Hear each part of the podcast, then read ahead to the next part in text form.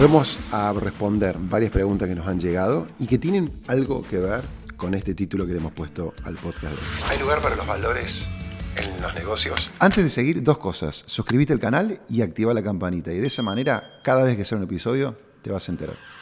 Así que arrancamos con la pregunta número uno que viene de nuestro amigo Hernán. Hola Seba, ¿cómo estás? Quería comentarte una situación no muy grata que hemos pasado recientemente. Una persona de confianza de la oficina se llevaba plata. Eh, de nuestro lado realmente sentimos haber creado un buen ambiente de trabajo. Eh, sabemos que los sueldos que estamos pagando son buenos sueldos. Apoyamos mucho el crecimiento personal y profesional. La pregunta es cómo volver a confiar, ¿no? Porque hay maneras de, de no confiar y ponerse uno con estas tareas, con estas funciones, pero claramente creo que estaríamos estancando el crecimiento. Gracias, un beso. Me da la sensación que por la pregunta, incluso vos llegando hacia el final, yo creo que, creo que vos y yo sabemos eh, la respuesta a la pregunta, pero para quienes nos están escuchando la podemos, la podemos compartir. Y yo creo que, que seguir creyendo y confiando es lo correcto. A veces lo que ocurre es que estas situaciones nos, nos, nos generan o activan nuestros mecanismos de defensa y creemos que, todo el mundo va a actuar de la, de la, misma manera. Ustedes tienen varias personas trabajando en el equipo y hay alguien que lamentablemente los engañó, cometió una falta, una falta, digamos, que uno lo siente como algo re fuerte. No sé de qué monto de dinero estamos hablando, pero el monto del dinero eh, no es tan importante como lo que realmente, y con esto no estoy minimizando el monto de dinero en sí, pero con lo que uno siente que vos le has dado y le has abierto confianza a una persona que después te, te traiciona. Mira, yo, cuento una anécdota que la he comentado en un momento dado, y que quizás en algo puede llegar a tocar a esta historia, si bien la, de ustedes es mucho más delicada. Pero yo me acuerdo hace muchos años, hace muchos años llegué a la oficina y conté algo que me había ocurrido. Acá a unos metros de donde, donde está nuestra oficina, alguien este, se, mostró agitado y que había vivido una situación que le habían robado en la calle. Entonces me pidió si yo le podía ayudar y dar, dar dinero. Entonces en ese momento me sentí movilizado por esa situación y abrí la billetera y esto fue hace muchos años que yo siempre lo cuento que nada, era un milagro que tenía algunos pesos en el bolsillo y, y le di lo que tenía. Llegué acá y lo conté, triste, movilizado por lo que había vivido y todo el mundo se me mató de risa. Y me dijo, Seba, ese, ese cuento, esa anécdota, esa situación que te ocurrió es más viejo que la escarapela. Entonces, inmediatamente lo que yo dije, pucha, este, me, me, tomaron el pelo, qué tonto que soy. Y entonces dije, dejo de creer en la gente, dejo de ayudar y dejo de creer. Y después dije, bro, eh, ¿por, qué voy a ¿por qué voy a empezar a perder yo? Porque a larga, si vos dejas ahora de creer, lo que, lo que pierden son, son, ustedes, Hernán. Porque han construido un lugar lindo donde trabajar y cual ser parte. Y si vos ahora, ustedes cambian quiénes son, a la larga van a terminar perjudicando a otras personas que no, no están bien representados, no, no, tienen nada que ver con esta otra situación. Entonces yo ese día tomé la decisión de que yo no voy a dejar de ayudar a alguien, por más que de repente pueda... Yo no sé si esa persona a mí me engañó o no. A ustedes sí, yo no sé si esa persona me engañó o no. Así que, ¿por qué yo modificar mi conducta y de repente perjudicar a otros y en el fondo perjudicarme a mí? Porque mi manera de ser a mí me benefició y me ha ayudado, el de creer y ver a las personas como oportunidad. Entonces, ustedes ven a las personas como oportunidad, yo no cambiaría eso y sería promoviendo, ayudando y fomentando crecimiento y un lindo lugar de trabajo. Vamos con la siguiente pregunta que viene de Gonzalo Pérez. Bueno, mi pregunta es si tenés intereses o algún tipo de de relación con lo, con lo esotérico, cuáles son tus ideas, posiciones, creencias, ya sea sobre alguna filosofía en particular o, movimiento o incluso religión. Gonzalo, gracias por tu pregunta. Muchas veces lo he manifestado en, este espacio y en otros quienes de repente me siguen. Soy una persona de fe, creo en Dios y es como mi centro de gravedad, es digamos donde vuelvo, es donde digamos es lo que me, mantiene, es mi eje, lo que me enseñaron. Yo, creo, yo digo que en, casa me enseñaron dos cosas. Uno, de chico este, aprendí a leer la Biblia y encuentro en ella mucha sabiduría y Jesús el, líder de líderes. Y la otra me enseñaron a trabajar. Dos cosas que aprendí mucho en casa. A, laburar, a trabajar y me inculcaron esa cultura de, trabajo y de, de, hacerme cargo de las cosas e ir para adelante. Así que espero que esto responda tu pregunta. Gregorio Rodríguez nos hace la siguiente pregunta. Soy un estudiante de Ingeniería Civil de, la UTN en Argentina Eh, y hace unos dos años comencé a desarrollar una plataforma para ofrecer eh, servicios profesionales y estudiantes, que sea una herramienta software para acompañar en sus trabajos y de paso que la use como plataforma de trabajo freelance. A todo eso en menos de 50 dólares en publicidad.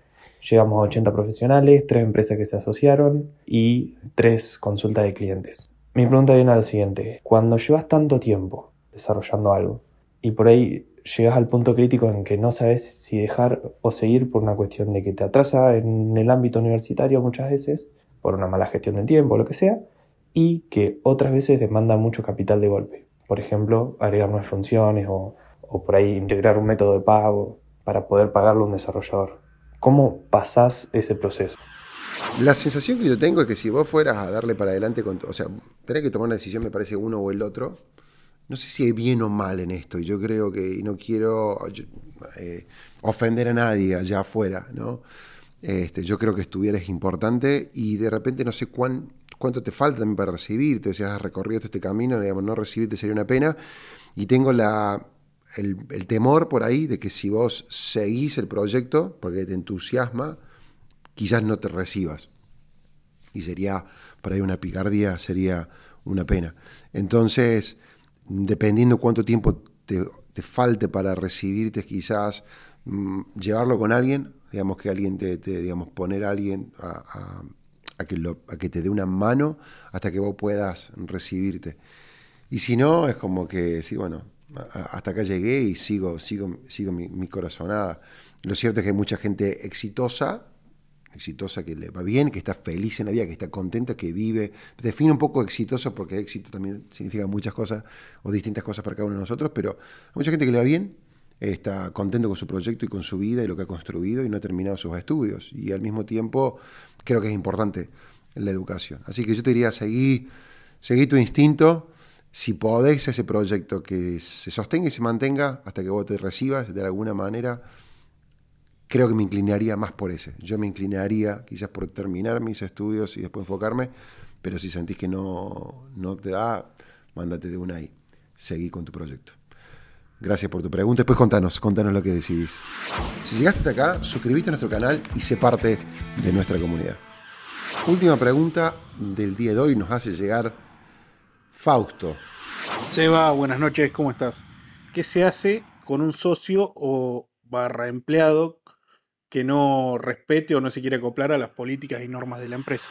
Tu pregunta es un tanto difícil este, e incómoda, pero esto nos pasa, creo, en algún momento nos ha pasado seguramente a más de uno. Eh, quizás lo que lo pueda hacer más delicado tu situación es que si es un familiar, pero también habiendo estado en un lugar donde a veces uno no se siente como que, o, viste, como que todos ponemos lo mismo.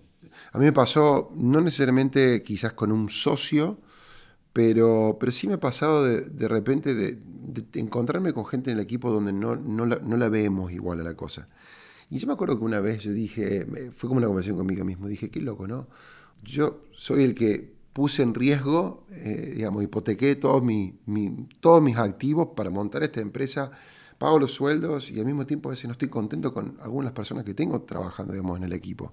Entonces hay algo que está mal en esta película, Entonces, mm, uno tiene que sentarse y tener conversaciones y buscar de calibrar. A veces esas situaciones también se dan porque a nosotros nos faltó tener conversaciones y setear expectativas. Eh, si, si, falta compromiso, si de repente vos sentís que la persona no está a la altura, no queremos lo mismo, o sea, decir, che, mira, yo quiero ir por acá, che, mira, yo, si vos ves que estoy dejando absolutamente todo y vos llegas a cualquier hora y no te lo mismo, esta es una conversación y una vez que uno tiene una conversación, pone todo arriba de la mesa, es ver qué responde el otro lado y si no, quizás a veces hay que tomar decisiones, decisiones difíciles de sacar a alguien del equipo. Por experiencia propia también te puedo decir, propias y, de testigos de, terceros, que cuando uno saca una persona del equipo, la que vos sentías que no está alineada con vos, que no comparte los valores, quizás este, la entrega, la dirección, el sentido de, digamos, dirección a la que estamos yendo, todo el mundo se beneficia. O sea, yo creo que, yo creo que incluso aquella persona que se está yendo se puede beneficiar porque va a encontrar otra cosa que hacer y se beneficia todo el equipo que se queda. Así que tendría la charla, tendría una conversación, prepararía, guionaría eso, porque a veces también lo que nos pasa en esas conversaciones, este, Fausto, es que no nos sale de la manera más ordenada. Entonces yo a veces también en conversaciones difíciles que he tenido que tener, me las escribo. O me escribo por lo menos, viste, me hago un par de bullets. Che, esto tiene que estar, esto tiene que estar, esto tiene que estar. Y siempre intentando hacerlo con respeto, con cariño, buscar un momento, ensayarlo y tener la conversación. Espero que Fausto este, haya servido. Después nos contás. El resto, a ustedes, bueno, primero todas, a cada una de las personas que nos envió una pregunta, gracias. Algunas quedaron todavía afuera, afuera que las iremos en otros momentos, cada tanto en estos espacios respondiendo. Un beso grande, Seba, Sosa y todo el equipo de Emprende con Propósito. Mando un saludo y nos veremos la semana que viene.